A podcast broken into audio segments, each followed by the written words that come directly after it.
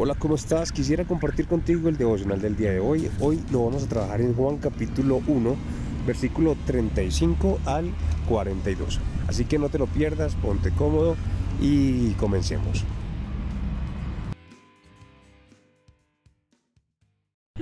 Bueno, vamos a iniciar ahora el, el Evangelio según San Juan, eh, los primeros discípulos. Hoy tenemos una invitada muy especial. ¿Cuál es tu nombre? Mm, Cecilia, Hola Ceci, ¿cómo has estado? Bien, gracias al Señor. Muy bien, hoy Ceci vamos a hablar entonces acerca del Evangelio según San Juan. Dice la palabra del Señor. El día siguiente, otra vez Juan y dos de sus discípulos, mirando a Jesús que andaba por allí, dijo, He ahí el Cordero de Dios. Y oyendo hablar, los dos discípulos le siguieron a Jesús. Y volviéndose Jesús y viendo que le seguían, les dijo, ¿qué buscáis? Y ellos le dijeron, Rabí, que traducido es maestro, ¿dónde moras? Les dijo, venid y ved. Fueron y vieron dónde moraba y se quedaron con él aquel día, porque era como la hora décima. Andrés, hermano de Simón Pedro, era uno de los dos que había oído a Juan y había seguido a Jesús. Se halló primero, perdón, este primero halló a su hermano Simón y le dijo, hemos hallado al Mesías, que traducido es el Cristo.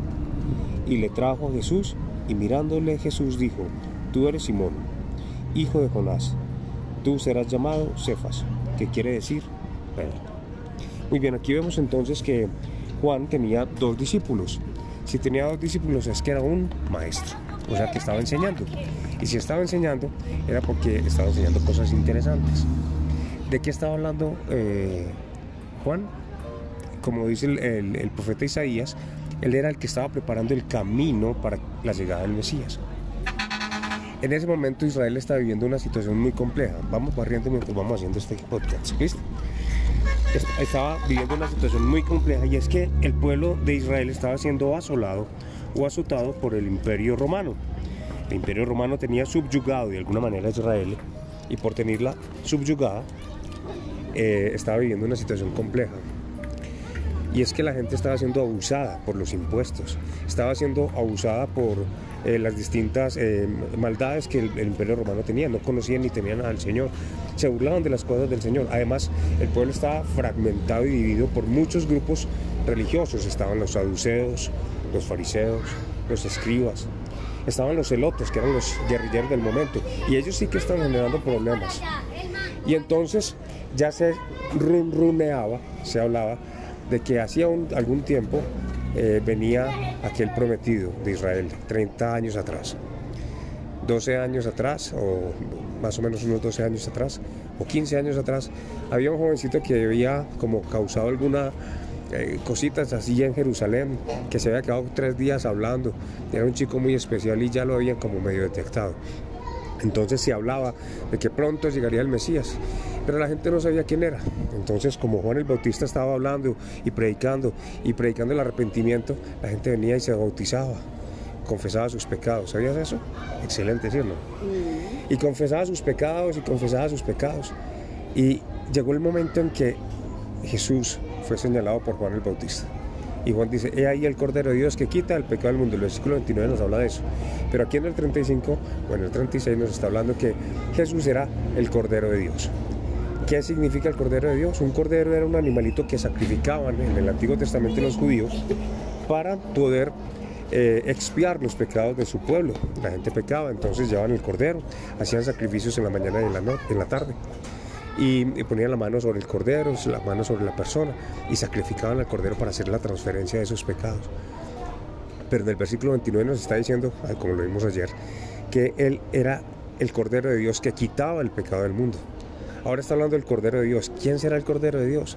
El cordero de Dios eh, tiene una, una característica. Todos los corderos son puros, son tranquilos, eh, son, son humildes, sin defectos, no se levantan contra Dios, Eh, sino que cuando los llevan al matadero sencillamente se dejan matar, sin pronunciar ni, un, ni, una, ni una sola palabra, nada, no dicen nada, no hacen ni ve, nada. Entonces, eh, quedaron tan asombrados estos dos discípulos que uno de ellos era Andrés. y dice, ah, si ese es el Mesías, yo lo sigo, yo no me voy a perder esta oportunidad, ¿cierto que no? Esperado por más de 3.000 años, ¿quién va a perder esa oportunidad de seguir el Mesías? Nadie se quería perder esa oportunidad, él dijo, yo no me la pierdo, y lo siguió. Pero Jesús hace una pregunta muy puntual, y la pregunta es, ¿qué buscáis? ¿Qué buscáis? Cuando llegamos a Cristo, nos señalan a Cristo, nosotros tenemos que evaluar qué es lo que nosotros queremos de Cristo. ¿Queremos su favor? ¿Que nos ayude cuando tengamos problemas? ¿Que nos ayude cuando tengamos una enfermedad? ¿O queremos estar con Él en su presencia? Entonces, Andrés le responde, primero le determina que le dice rabí, que significa maestro. O sea que ellos tenían la necesidad de pasar tiempo con Jesús para aprender. Para aprender, para conocer quién era Dios, quién era Jesús, cuáles eran sus planes, sus proyectos. Y por eso Jesús tenía discípulos. Y lo más importante es que ellos le dan como respuesta y le preguntan a, Jesús, ¿dónde moráis? ¿Dónde moras? Y ese dónde moras es muy importante porque ese dónde moras nos está diciendo a nosotros, mira, yo te voy a mostrar que donde yo estoy, tú puedes estar. ¿Y dónde vive el Señor? En el cielo. ¿Dónde queremos vivir? En el cielo. Obviamente ellos estuvieron, Él quiere morar. Entonces ellos estuvieron ahí un rato, un tiempo, viviendo en ese momento, un tiempo. Y en ese tiempo quisieron ellos expresar, conocer y quedaron tan asombrados desde la hora décima, quedaron tan asombrados que estuvieron todo el día, que lo primero que dijo eh, Andrés es, no, yo tengo que buscar a mi hermano. Mi hermano tiene muchos problemas. En los apócrifos parece ser que Pedro tenía algunas deudas con, con Quinto. Tenía que pagar algunas platicas y Mateo lo tenía encima, que era el el recaudador de impuestos y le tenían que pagar rapidito. Él dijo, no, yo tengo que buscar a mi hermano. Tenía la suegra enferma.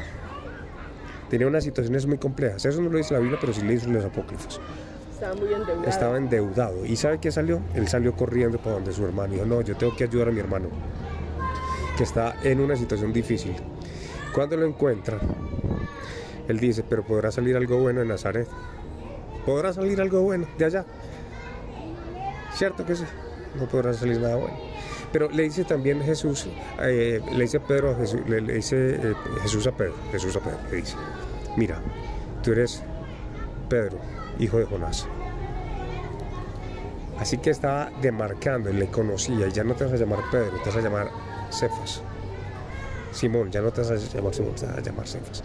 Y eso es muy importante porque le está poniendo las, las, es como si fuéramos nosotros pequeñas piedras vivas dentro de un edificio que él va a construir. Y la primera piedrita, las primeras piedritas fueron esos apóstoles, entre ellos eh, eh, fue Pedro. ¿Por qué fue Pedro llamado Cefas? Precisamente porque era la primera piedra que creía por un testimonio de un discípulo suyo, es decir, de su hermano Andrés. Y eso es lo que nosotros somos, piedras vivas dentro del edificio del Señor. somos piedras muertas, somos piedras vivas. Y eso es lo que queremos demostrar, que nosotros podemos ser edificados por el Maestro, pasar tiempo con el Maestro, nos está diciendo que debemos pasar tiempo de calidad con el Maestro, debemos aprender de nuestro Maestro y debemos ser transformados por nuestro Maestro. ¿Para qué? Para tener eso, que es el, perdón de pecados, por el cual Él murió en la cruz y resucitó por nosotros. De eso se trata entonces este pasaje de Juan capítulo 1, versículo 35 y 42. Dios te bendiga, que tengas un feliz día, que disfrutes mucho donde quiera que nos escuches. Esto es tu bendición radio.